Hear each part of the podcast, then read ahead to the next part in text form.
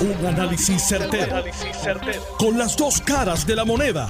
Donde los que saben no tienen miedo a venir. tienen miedo a venir. Esto es el podcast de Análisis 630 con Enrique Quique Cruz. 13 de septiembre, tú estás escuchando Análisis 630. Yo soy Enrique Quique Cruz y estoy aquí de lunes a viernes de 5 a 7. El Attorney General, el fiscal general, el secretario de Justicia, llámelo como usted quiera yo digo que es el secretario de Justicia Federal, Merrick Garland, un juez federal, tribunal apelativo, fue nominado bajo Barack Obama al Tribunal Supremo de los Estados Unidos. Su nombramiento fue bloqueado por el Senado controlado en aquel momento por el Partido Republicano, por Mitch McConnell en específico. Y ahora, bajo Joe Biden, este señor pues pasa a ser el secretario de justicia. Le llaman Attorney General en inglés. El Attorney General Merrick Garland anunció nuevas reglas para los monitores federales que están haciendo el trabajo de que se cumplan con las distintas formas, reformas en los distintos cuerpos policíacos en la nación norteamericana. Esta gente están llevando a cabo monitor federal como el que hay aquí, como lo que hay en Louisville, Minnesota, Phoenix y en otros lugares alrededor de la nación norteamericana, en donde luego de que el Departamento de Justicia Federal hiciera una investigación, monitoreara a los monitores, obviamente encontró serias fallas. Las fallas que hemos venido analizando y criticando en este programa por años de años. La reforma en Puerto Rico se ha convertido en la ubre para chupar y chupar y chupar y no progresar.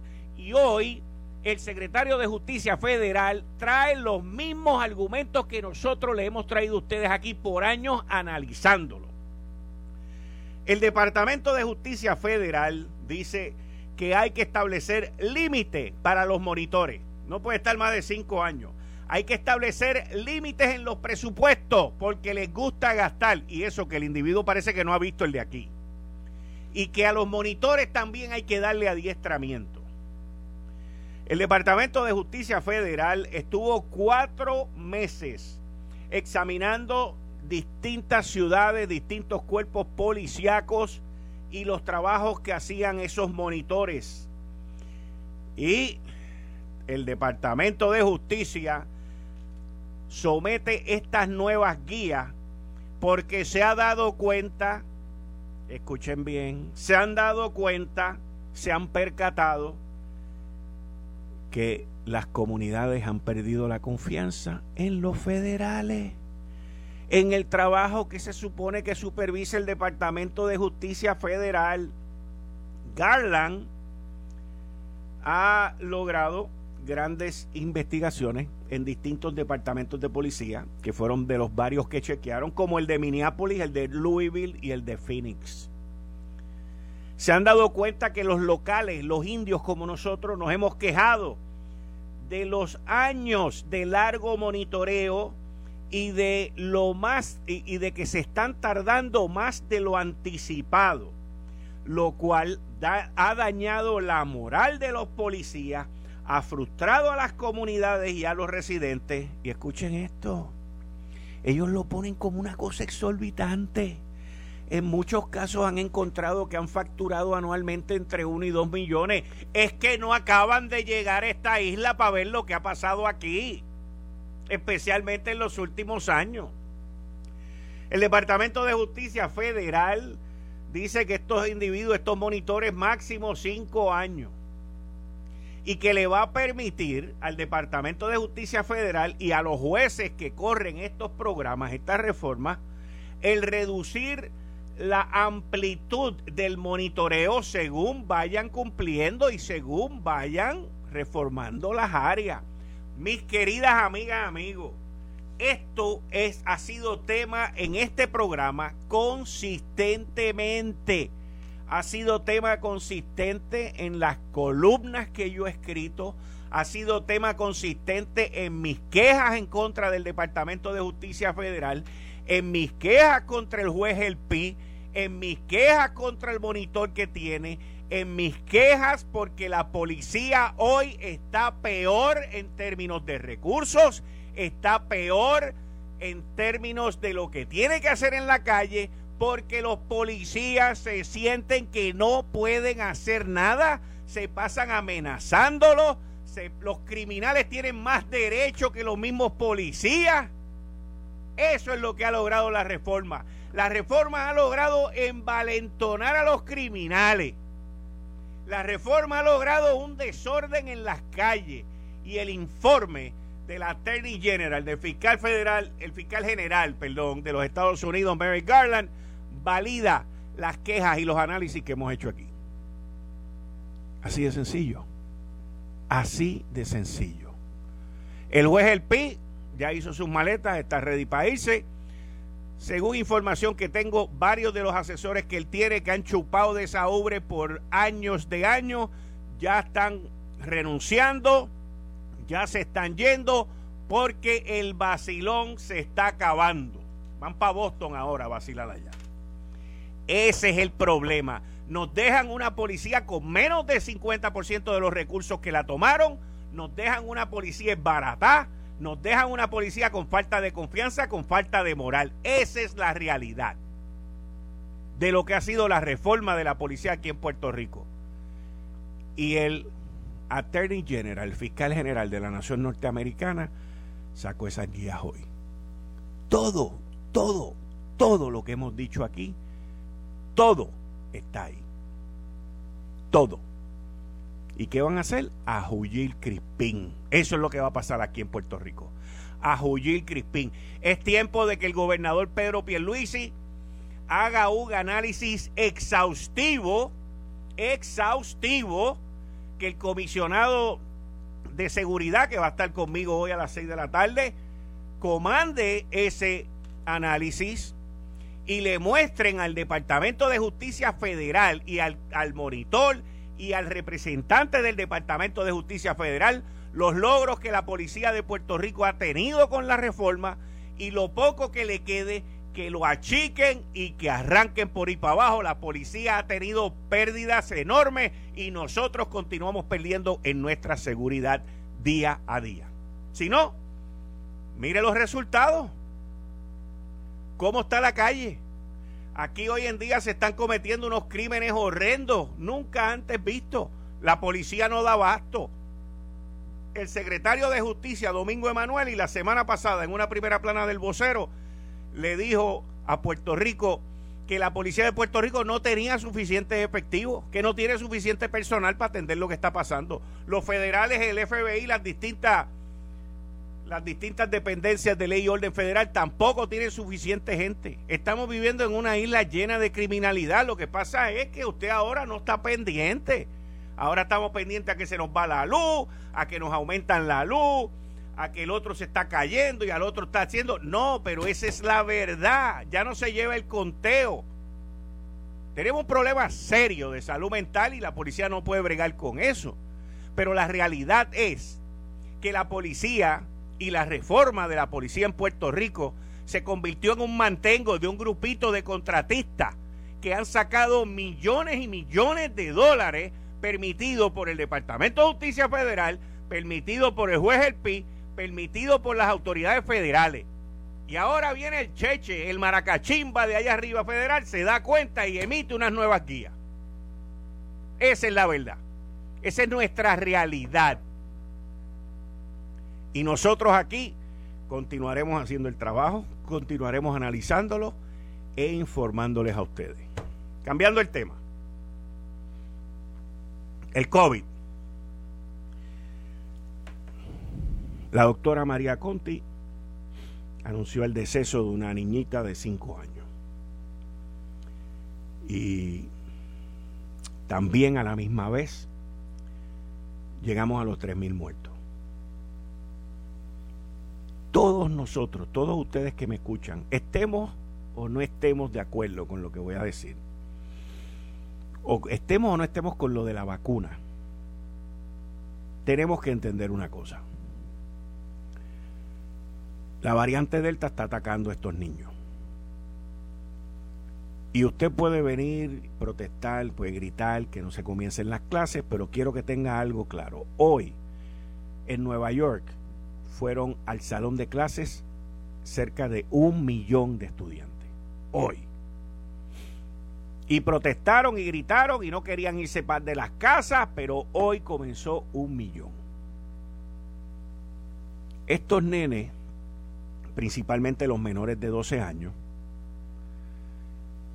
eh, son víctimas de nosotros.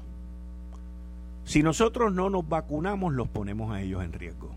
Vamos a estar claros de eso. Eso hay que dejarlo meridianamente claro. Estos niños no tienen control de lo que pasa. Estos nenes no tienen control de que los lleven a Disney, no tienen control de que se los lleven de viaje para la Florida a los torneos de baloncesto, de softball y de lo que sea. No tienen control de lo que hacen los papás. Por lo tanto, y no estoy hablando de este caso específico, estoy hablando de todos los niños y las niñas en Puerto Rico. Por lo tanto, la responsabilidad del adulto es proteger que esos nenes y esas nenas no se contagien. La mascarilla es importante, el lavado de manos es importante, pero más importante que todo eso también es que los que están alrededor estén vacunados. ¿Por qué? Porque la persona vacunada no va a tener el virus en su máxima expresión. Vamos a estar claros de eso. Sí, el vacunado se contagia con la variante Delta. Y con eso ya mismo vamos a tener al doctor Nieves Garrastegui ahora para que esté con nosotros vía telefónica. Pero la realidad es que el virus en un vacunado no se expresa de la misma manera que se expresa en un vacunado. Y nosotros, nosotros, tenemos la responsabilidad de cuidar por los menores de edad y aquellos que estén a nuestro alrededor. Así de sencillo es esto, porque no, no merece mucha más explicación, aparte de la médica que nos va a dar el doctor Nieves Garrastegui de cuál es la situación actual en términos del COVID en Puerto Rico y sobre cómo están los hospitales. Doctor Nieves Garrastegui, neumólogo, muchas gracias por estar como siempre aquí a la alerta de Análisis 630. Muchas gracias, doctor, y bienvenido. Gracias por invitarme como siempre y saludos a los radio oyentes. Doctor, le pregunto, ¿cuál es la situación en términos de COVID en los hospitales? Primero que nada en los hospitales y luego con los menores de edad. Bueno, pues los hospitales te puedo decir que, aunque, eh, como siempre te he dicho anteriormente, la, la, el COVID se comporta siempre primero cuando vemos las estadísticas en, número uno, aumenta la tasa de positividad, seguido por la tasa de hospitalización y seguido por la tasa de mortalidad. ¿Okay? Nosotros llegamos a tener este, en, eh, a finales de, junio y julio, tuvimos una tasa de, de, positividad de menos de un 3%, que eso es lo que el, el goal, lo que queremos que tuviera una tasa de positividad de menos de un 3%, significa que estamos cerca del control total. Llega la variante Delta y entonces llegamos a este mes de agosto que fue un nefasto que subió hasta un 13, 14%, eh, o un poco más de la tasa positividad. Hoy por hoy, la tasa positividad, que es la primera que empieza a subir y a la misma vez es la primera que empieza a bajar, pues se está reportando en caída. O sea que ya llegamos a la meseta y ya está bajando. Tanto es así que estamos ahora en una tasa positividad de, de 6.8, 7 o sea, que estamos en una tasa positividad que está en un patrón ya definido que está bajando. ¿Ok? La tasa de hospitalización, como dije, se tarda un poco más en empezar a bajar. Si vamos a los números que hay y vemos la gráfica, una famosa gráfica que yo presenté por ahí en, televisión el viernes, eh, las hospitalizaciones están, están en una meseta y están empezando a ver una tendencia de baja. No así, o se ha tardado más el intensivo. El intensivo en esta ocasión ha sido, eh, eh, las admisiones intensivas ha sido no, es bien notable eh, ver que hay muchos pacientes que llegaron a, al intensivo en este pico que hubo ahora de la variante Delta y por lo tanto tenemos todavía muchos pacientes en intensivo que no va de la mano con la caída que estamos viendo en el total de número de admisiones por COVID a los hospitales. Eh, en cuanto a mortalidad, pues eh, vemos que hay una, una tendencia bajando también. Antes teníamos eh, casi 10, promedio de casi 10 pacientes diarios muertos. hoy, con este bajón que hubo de reporte de 5, pues ese promedio baja y estamos cerca de un 7 siete casos de, de muertes por día.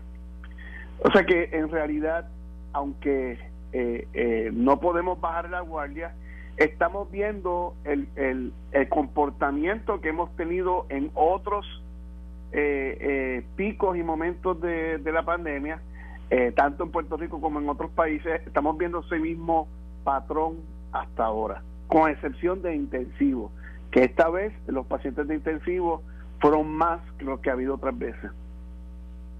Doctor, hace unos minutos acaba de salir una información que la quiero compartir con usted y con el público. El registro demográfico recibe certificación de muerte de menor de 5 años.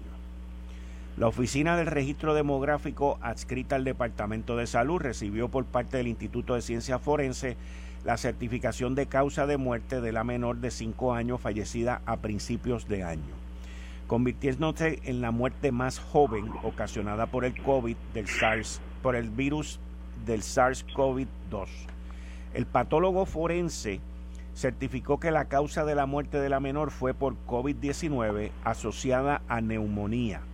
Previamente, el 13 de enero de este año 2021, el Instituto de Ciencia Forense había emitido una defunción con causa de muerte pendiente de estudio y el 19 de enero del 2021 el agente funerario lo tramitó al registro demográfico. La menor falleció el 3 de enero del 2021 luego de que fuera atendida en un CDT. La muerte de la menor fue registrada en ese entonces en el sistema de registro de defunciones con una causa de muerte no especificada y pendiente de estudios. Los datos de muerte en Puerto Rico son compartidos con el National Center for Health Statistics perteneciente a los Centros para el Control y la Prevención de Enfermedades CDC esta agencia es la encargada de la codificación de la causa de muerte. En lo que va de pandemia han fallecido seis menores. En el 2020 fallecieron tres menores de 13, 16 y 19 años. En el 2021 han fallecido tres menores de 5, 13 y 19 y 19 años. Esta última no era residente de la isla al momento de la muerte. De acuerdo con el registro demográfico, al momento 472 personas han fallecido en el 2021, han sido registradas con causa de muerte pendiente de investigación que incluye todo tipo de condición, no necesariamente relacionado al COVID. Una vez dichos procesos finalicen, el Instituto de Ciencia Forense deberá aportar al registro demográfico la causa de muerte para la enmienda correspondiente en la defunción. Esa es una información que me llegó hace unos minutos. Eh, y la información provee del registro demográfico y ellos pues explican todo este proceso que ha ocurrido. Ahora, la pregunta que le voy a hacer, doctor, tiene que ver con los menores, no con estos casos en específico, pero con los menores. Tenemos una variante mucho más agresiva. Estamos, le pregunto primero, estamos viendo más eh, niños, más este menores de edad de menos de 11 años que se están contagiando y qué medidas tienen que tomar sus familiares que están en el entorno alrededor? Esa, esa es buena pregunta, Kiki. Mira, eh, sí, la variante Delta eh, ha ido, aquello que cuando empezó, ¿te acuerdas cuando decíamos, decíamos que esto era una un virus de los viejos? Eh, pues, vamos a hablar así, claro porque estaba atacando solamente a la población que tenía más de 75 años en adelante. Eso, eso es así y cuando uno mira las estadísticas que me di hoy el trabajo de mirar las estadísticas de la gente que había muerto y, la, y, y las distintas edades de esas personas, pues o sea, uno ve que de 75, de 65 para arriba, el número más alto es 85 plus. En la nación norteamericana han muerto 185.188 personas. Exacto. A eso es lo que voy. Que eh, cuando estaba aquel, el COVID de Wuhan, que era el, salvaje, pues, vamos a ponerlo así, ¿verdad? Que era el que no tenía mutaciones. Y luego vino entonces la mutación de, de la de UK, ¿verdad? La famosa alfa. Entonces, todo eso se comportaba igual más o menos. Cuando esta variante Delta, la variante Delta empezó también entonces a afectar a jóvenes y a personas vacunadas, que quede bien claro esto. Estamos hablando que por eso es como este pico, y este pico ocurrió también, aparte de Puerto Rico, ocurrió también en UK, en India, en un montón de lugares donde llegó la variante y la variante entonces eh, se comportó completamente distinta y esas estadísticas que tú acabas de mencionar pues se vieron un poco afectadas pero en total cuando nosotros vamos a como tú acabas de mencionar cuando vamos al total si vamos a Puerto Rico mismo que Puerto Rico pues eh, llegó a ese a ese número que verdad que no queremos que nunca crezca que es el número de funciones de 3000 cuando nosotros vamos al desglose de eso todavía la gente que más se ha reportado en defunciones son de 80 para arriba. ¿okay? O sea que eh, en cuanto a los desgloses de edades en Puerto Rico, eh, solamente había cinco pacientes muertos de 19 años para abajo hasta, menos de 19 y ahora con este sexto que tú acabas de reportar que yo no tengo la información eh, vista completa pero si lo acabas de reportar a ti la doy por la doy, la doy por, por, por hecho sería un sexto caso.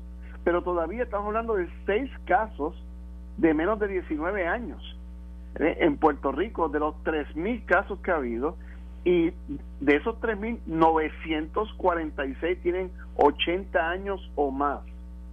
¿Okay? O sea que estamos hablando que todavía en Puerto Rico la, la población de los niños en mortalidad, en mortalidad no ha sido significativa que sí ha sido más atacada, que más se están infectando y esas cosas, pues sí, hay unos factores bien importantes. Por ejemplo, los niños menores de 12 años no tienen todavía aprobación de vacuna.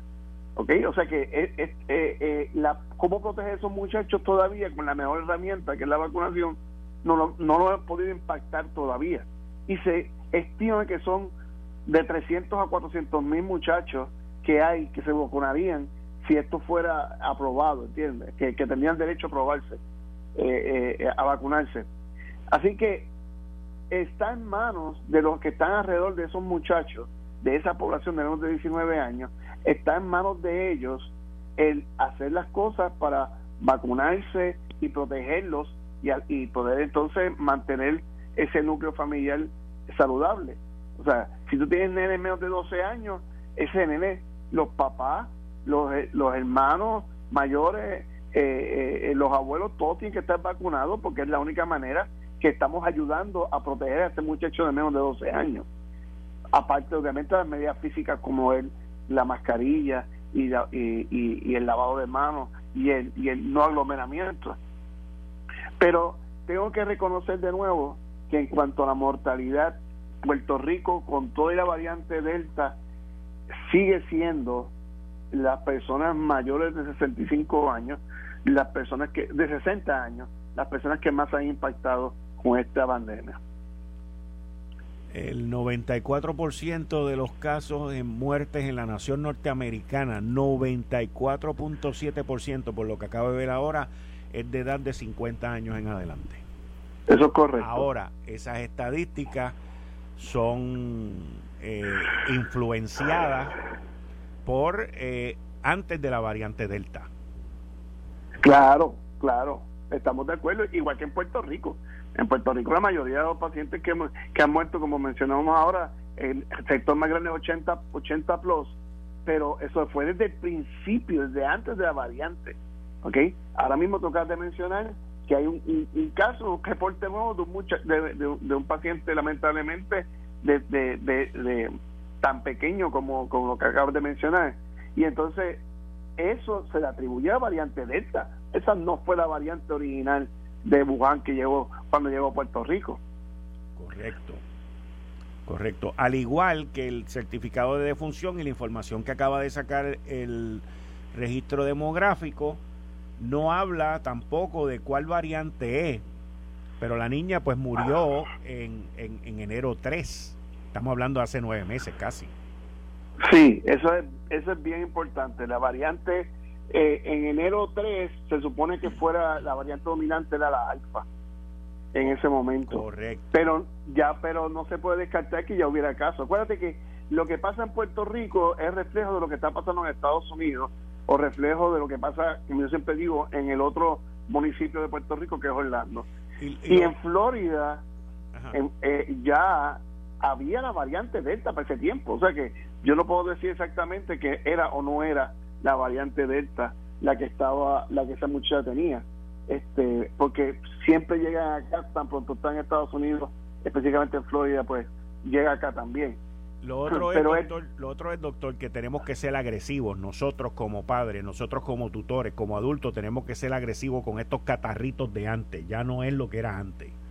Oh sí, oh sí, eso es un mensaje contundente que hay que llevarle a, la población. O sea, ya usted no puede asumir eh, eh, que que un, un catarro, una tos, una congestión es solamente eh, una monguita o es polvo de Sahara. No, usted tiene que ir a su pediatra, a su médico de familia, a su médico primario a evaluarse. Eh, yo no quiero mencionarlo, pero ustedes se acuerdan de este famoso periodista en Puerto Rico, ¿verdad? Que, que lo dejó y lo dejó y terminó, este, eh, pues, falleció lamentablemente. Y esto no es chiste. Esto, si usted tiene eh, eh, las historias son cada vez más y más espeluznantes de cómo eh, eh uno de la casa, uno de los componentes de la, del núcleo familiar llegó con, con esta alergia, con esta alergia que había de, de, afuera, que pensando que era que estaba en, una actividad con el polvo de Sahara expuesto y resultó ser que contagió todo el mundo con el, el Delta. Ahora, Déjame mencionarte algo que es bien importante. Es un momentito, doctor. Tengo que ir a una pausa. No se me vaya. Rapidito, no se me vaya. Eh, estás escuchando el podcast de Noti1. Análisis 630 con Enrique Quique Cruz. Y es algo bien importante y es con respecto al paciente que está llegando al hospital eh, eh, vacunado versus no vacunado. Okay. Vamos a llevar un, un trasfondo pequeño. Puerto Rico, ahora, hoy, hoy, estamos en tercer lugar de toda la nación americana en, en tasa de vacunación. Okay. tenemos, tenemos cerca de un 90% de la población ya con una sola vacuna puesta y tenemos cerca de un 70% de la, vacación, de, la, de, de, la población con dos vacunas puestas. Eso, eso es, nos, nos pone bien alto en vacunación. Por lo tanto, a medida que llegan pacientes hospitalizados eh, van a haber más pacientes que son vacunados, porque la vacunación no previene que tú te infectes, previene que tú te mueras. Pero estamos viendo ese fenómeno, ¿ok? O sea, te voy a dar un ejemplo. Yo admití un paciente con pulmonía por COVID hace una semana. El paciente se dio de alta el quinto día y tenía pulmonía, pero se dio de alta el quinto día. Y es porque la evolución del paciente que ya está vacunado, que se contagia, es la, la condición es más leve, el paciente responde mejor y se va más rápido de alta que el paciente que no está vacunado. Un ejemplo es la mortalidad de hoy, cinco pacientes muertos, ¿verdad? De esos cinco pacientes que se reportaron, cuatro estaban no vacunados. ¿Ok? O sea que es, es imperativo que la población siga entendiendo que la mejor vacuna, que la mejor herramienta que tenemos es la vacunación para seguir protegiendo a la población. Y para tratar al paciente son los anticuerpos monoclonales, que ya eh, tenemos unos centros donde se pueden dar, eh, solamente con que usted aparezca con una prueba de PCR positiva y que tenga síntomas, pues se le administran los anticuerpos monoclonales y estos a su vez el trabajo que hacen es eso mismo, evitar que se hospitalice a alguien porque le baja las complicaciones que pueda tener por la infección. Doctor Nieves Garracegui, muchas gracias por estar aquí en Análisis 630 gracias a ti, Kike, por siempre contar conmigo para ayudar el mensaje. Excelente, muchas gracias. Ustedes escucharon al doctor Nieves Garrastegui, neumólogo, y una persona a quien yo a través de todo este proceso y todo este tiempo, pues he logrado conocer eh, y dejarme llevar también por sus consejos. Ahí ustedes lo escucharon. Ya en breve, en línea telefónica, voy a tener a Ronnie Jarabo, quien fue presidente de la Cámara de Representantes y eh, quien está con nosotros todos los lunes aquí a las 5 y 30 de la tarde. La situación eh, hoy arranca en el Partido Popular con dos situaciones que van completamente separadas. Una de ellas Buenas tardes, Ronnie Jarabo. Bienvenido a Análisis 630, como siempre, todos los lunes. Buenas tardes, querido amigo Quique. Buenas tardes a todos los oyentes de Análisis 630 y de Noti1. Muchas gracias, Ronnie. Muchas gracias por estar aquí. Hoy, el Partido Popular Democrático arranca con dos vías. El Senado. no te estoy escuchando bien, Quique.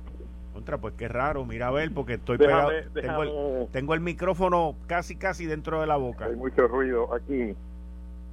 Mira a ver. ¿Que hoy el Partido Popular qué? Eso mismo. El Partido Popular Democrático hoy arranca con dos noticias principales y las voy a dar en el orden en que las quiero discutir contigo. Uno, el representante del Partido Popular Democrático por el Distrito 2 de San Juan, Luis Raúl Torres, adelantó hoy lunes que estará votando en contra de la designación de Omar Marrero Díaz como secretario del Departamento de Estado. Y la pregunta es, Ronnie, ¿van a dejar a esta gente en, el, en, la Cámara de Representantes y en el Partido Popular que Pierluisi termine el cuatrenio con un secretario de Estado en un gabinete o van a seguir en la obstrucción? Yo creo que eh, esa noticia que me, que me informas... Está aquí, la, la acabo de leer del vocero. Es predecible eh, explícame. Porque por la relación entre Omar Marrero y el contrato de Luma, siendo ese eh, el ISU, el tema eh, de Luis Raúl, pues lo lo que uno puede pronosticar es que él iba a votar en contra, independientemente de cómo vote la Cámara. O sea que, no le, no le dé mayor color a eso. Esa, esa es la próxima pregunta. O sea que las expresiones de Luis Raúl no necesariamente comandan el cómo este, se va a comportar el caucus del Partido Popular Democrático en el nombramiento de Omar Marrero. Así lo entiendo yo, ¿verdad? Pero esa es mi opinión. Sí, sí. No la he corroborado, no he tomado la temperatura eh, para ver esto. Yo estoy seguro que habrá otros que piensen como él en términos de, evaluar eh, los méritos de esta persona y te puedo decir también que hay gente dentro del Partido Popular que favorece eh, la, la confirmación de Omar Marrero. Así que, ¿dónde está el balance? ¿Dónde está la mayoría? Pues habrá que esperar. Eh, ¿Dónde está el dónde está el balance? También también te tengo que decir que el balance puede estar ¿Me escuchas, Ronnie? Ahora te escucho. Es que se encendió el radio aquí de Ok. Que el balance del carro y entonces saliste tú hablando. Ok, que el, que el balance puede estar en la balanza. Eh, en la época milenaria, hace muchos años atrás, cuando se pagaba en oro y en plata y en otros metales, pues se utilizaba una balanza para ver el peso del oro o de las monedas, de cómo me estaban pagando. Eh, y tengo entendido, todo legal y todo en el marco que es correctamente político hacerlo, para que estemos claros, pero el ejemplo lo traigo en términos de la balanza, en que hay unas negociaciones de alto nivel, en el que Inclusive el mismo Tatito Hernández lo mencionó hace par de semanas atrás que para cubrir el déficit presupuestario que tenía en la Cámara, él iba a pedir unos fondos federales. Y eso se quedó como que en la nada. ¿Tú has oído algo de eso?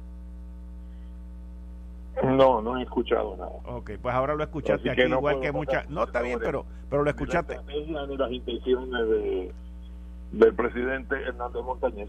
Pero lo escuchaste aquí ahora vas a saber cuando... de la boca tuya. Exacto, exacto. Tengo entendido que hay unas negociaciones de alto nivel en donde el gobierno estatal, el ejecutivo, va a ayudar al legislativo con unos fondos para que cubra sus déficits por los recortes que la Junta ha hecho y que pues eso en conjunto con unos nombramientos y otra serie de, de maneuvering, de maniobras que se llevan a cabo, pues logren la confirmación de Omar Marrero. Bueno, todo es posible en la viña del Señor, ¿verdad? ¿Verdad? Y, y de eso se trata.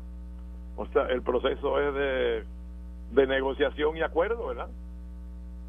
Así que, además, si eso fuera así, pues, pues sería bonito, fíjate.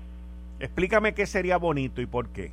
Que la rama ejecutiva, eh, con sus conexiones y, con sus facultades, eh, asista a la a una de las cámaras eh, o a las dos, a la Asamblea Legislativa, en, en nivelar la pelea, ¿no? Pues, porque ha recibido el impacto grande de las decisiones de la Junta, pues si hay algo al alcance del Ejecutivo para remediar esa situación, pues yo no veo nada malo en que así se haga. Y si en el camino, pues eso forma parte de una negociación, aunque tú sabes que mi opinión siempre fue que la confirmación del secretario de Estado, en el caso de Larry Selhammer, no debió haber sido parte de ninguna negociación, pero esa es mi opinión personal. Por eso, eh, por eso, obviamente no fue lo que se hizo. Eh, pero ahora, dentro de esa dinámica, si la rama ejecutiva quiere actuar con sagacidad, sería bonito y además productivo que le diera su respaldo a la rama legislativa para lograr los recursos que, que la Junta le ha negado y que obviamente hacen falta. Yo te voy a dar mi a ver? yo te voy a dar mi opinión. Ver el, no, no, el último capítulo de la novela. Estamos claros. La completa. Pero yo te doy mi opinión desde cuando yo oí de esas negociaciones, yo me acordé del préstamo que la administración de Alejandro García Padilla le aprobó a Carmen Yulín y que después que le desembolsaron los 280 millones de pesos, pues se convirtió en la enemiga más grande que tuvo Alejandro García Padilla en el camino. Eh, o pero uno, Carmen Yulín es otra cosa. O uno de ellos, sí, pero no, no, no, no lo veo desde el punto de vista de Carmen Yulín, lo veo desde el punto de vista de la transacción.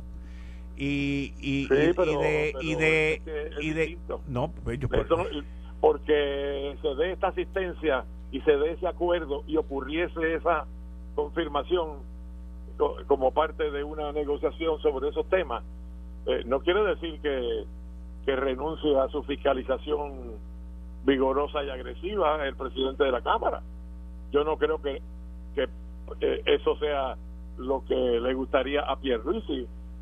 Yo creo que Pierluisi eh, estaría haciendo eso porque entiende que es lo correcto y porque entiende que puede resolver el otro problema que es la confirmación de su secretario de Estado. Vale, vale entonces eso, la, esa confirmación vale eso, vale ese riesgo de que tú tienes a un opositor que tiene que, que está pillado con, con el presupuesto y tú tirarle el salvavidas para que después venga y te caiga atrás. ¿Vale la pena esa... ¿Y esa... me preguntas a mí qué yo haría como gobernador? Ajá. Eso mismo que tú dices, yo lo haría. Si vale la pena. Sí.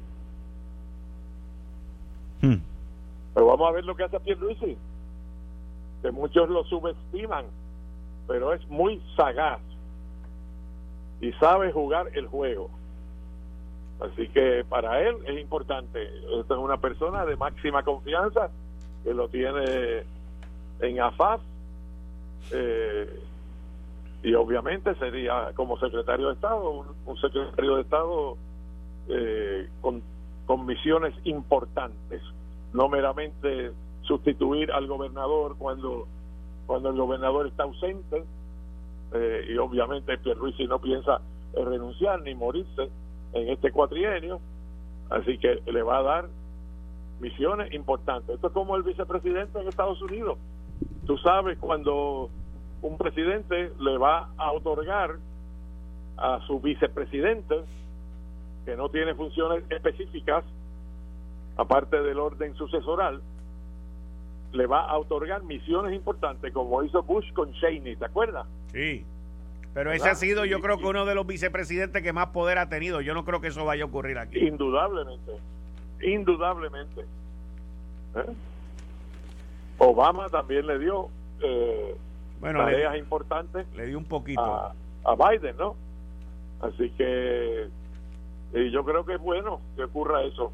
Pues yo pienso, ¿verdad? Que, que Omar Marrero, si fuese confirmado, eh, continuaría teniendo para Pierluisi una gran importancia porque es una persona, eh, en mi opinión, capacitada, con mucho conocimiento, aunque uno no esté de acuerdo necesariamente con, con todas sus posiciones, ¿verdad? Pero pero uno tiene que reconocer la capacidad cuando uno la ve, no se puede tapar el cielo con la mano.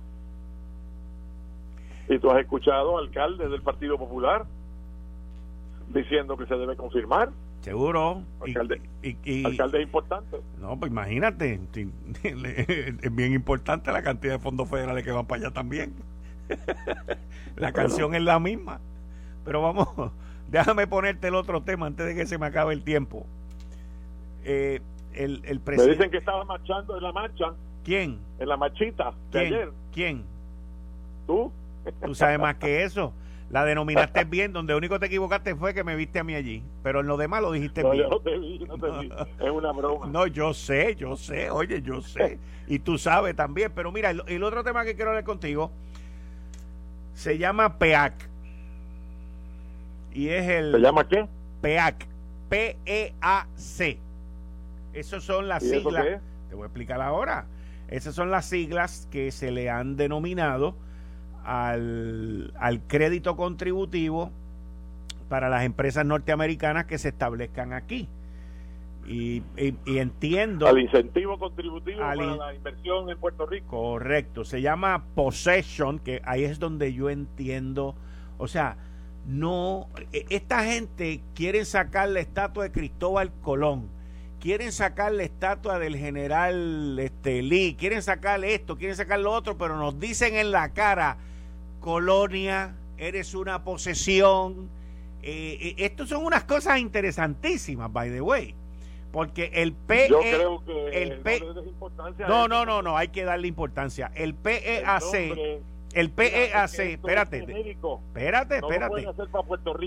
No, pues, pues seguro, nosotros no somos la única colonia, pero e, es, se llama Possession Economic Activity Credit, ¿ok? que en español dice crédito de actividad económica de posesiones, o sea, de posesiones. Yo hago contigo lo que a mí me da la gana y ahora te voy a dar este crédito por un simple beneficio contributivo. Ese no es el tema. El tema es el siguiente, Ronnie.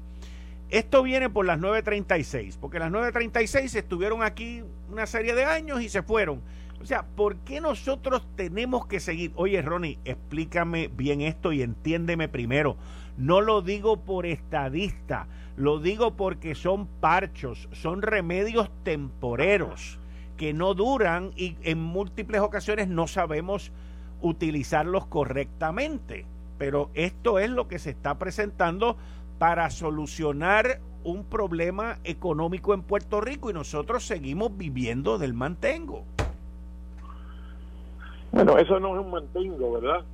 Eso es un, una medida de política económica, como fue eh, la 931, que se aprobó para eh, para los tiempos en que las Filipinas eran un territorio de los Estados Unidos, como Puerto Rico, y nosotros cogimos el PON, ¿verdad? Pero realmente el interés eh, primordial era eh, fomentar, e incentivar, estimular la inversión eh, continental, vamos a llamarlo así, de empresas americanas en el territorio eh, de las Filipinas. ahora Estados Unidos, que por fin estará reconociendo que todas las premisas de su análisis de por qué había que quitar la 936 fallaron, que las empresas que se fueron de aquí no se fueron para Estados Unidos, se fueron para otros países que le daban mejores incentivos y empeoró el, déficit comercial de Estados Unidos, porque cuando se fueron para otros países también compraban la materia prima por allá. De cuando estaban en Puerto Rico compraban la materia prima de Estados Unidos, como todo el Caribe, ¿verdad? El 80% de las cosas que compra la compra en Estados Unidos. Así que ahora, como eso ha traído por consecuencia la, la depresión que ha tenido Puerto Rico desde el 2006 para acá, eh, con algunos aleteos en el medio, en momentos eh, determinados, pero realmente no hemos salido de eso porque el motor de la economía, aunque yo siempre critiqué que se pusieran todos los huevos en la misma canasta, ¿verdad? Pensaba que debía estar más diversificado eh, la política económica de atracción de, de empresas y de inversiones.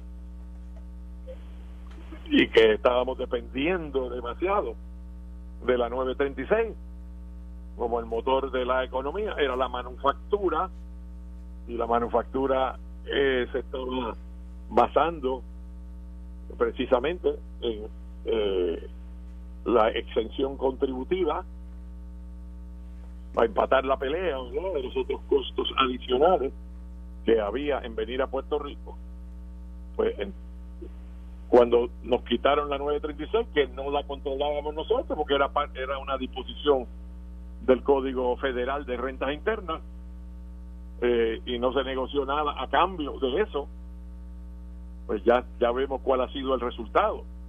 O sea ahora Estados Unidos reconociendo que hubo consecuencias negativas de eso y teniendo desde el propio presidente Trump hasta ahora la, la visión de que se debe rescatar para suelo americano eh, todas esas empresas que emigraron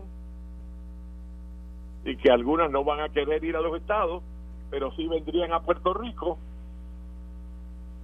pues se plantea esta posibilidad, que no debemos darla por hecha, ¿verdad?